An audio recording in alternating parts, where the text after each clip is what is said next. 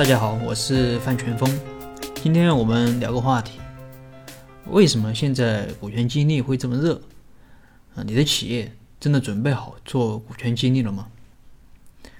人民大学二零一九年的股权激励公益调查报告显示，在未实施股权激励的企业中，有接近百分之八十的企业认为股权激励是有利于企业的发展的。为什么现在股权激励会这么热？啊，为什么这么多企业都认为股权激励有助于企业的发展？那我总结了两个原因。第一个是成功企业的示范效应。改革开放四十多年来，国内成长起了一批又一批成功的企业，其中不乏像华为啊、阿里巴巴这种优秀的企业。华为作为中国高科技企业的代表，那么华为从深圳一个靠呃，代理交换机起家的小公司，发展到现在的世界五百强，从一个二点一万元注册资本的小企业，成长为营收突破一千亿美金的科技巨头。可以说，股权激励是一直伴随着华为的发展。从最初的员工持股计划，啊，虚拟股权啊，期权计划，到如今的 TOP 计划，你不可否认。股权激励啊，在华为的发展中起着非常重要的作用。但华为的成功，真的就像一些培训机构、一些媒体说的那样，仅靠一个股权激励就能成为世界五百强吗？仔细分析，你会发现，其实并没有那么的简单。那华为在它的战略管理、它的流程管理、它的人力资源管理、人才培养等方面，投入了大量的人财物。在对员工激励的方面，在比如说，在物质激励方面，啊，有固定的薪酬，有变动薪酬，有长效的激励，有福利等等。除此之外，还有一些非货币化的激励，而股权激励啊，只仅仅是其中的一部分。那像华为这样的企业还有很多，但他们真的只是仅靠股权激励发展起来的吗？那股权激励作为薪酬激励的一种，它确实有它的过人之处。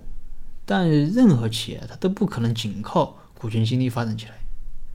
那企业家在学习成功企业的时候，要知其然，更要知其所以然。具体应用的时候，首先要分析自己的企业究竟是否适合做股权激励，其次才是根据企业的特点设计合适的股权激励方案。那切不可急功近利，否则股权激励不但起不到激励效果，还可能给企业带来隐患。那么第二点是，培训机构和媒体片面的夸大了股权激励的作用。古时候有一个人很饿，他买了六个包子，吃完了之后啊还觉得不够，于是买了第七个，但刚吃到一半就饱了，他非常后悔啊，觉得前六个包子都白吃了，早知道如此，吃半个就够了。那成功企业的示范效应啊，让许多人都看到了商机，特别是近些年来一些培训机构。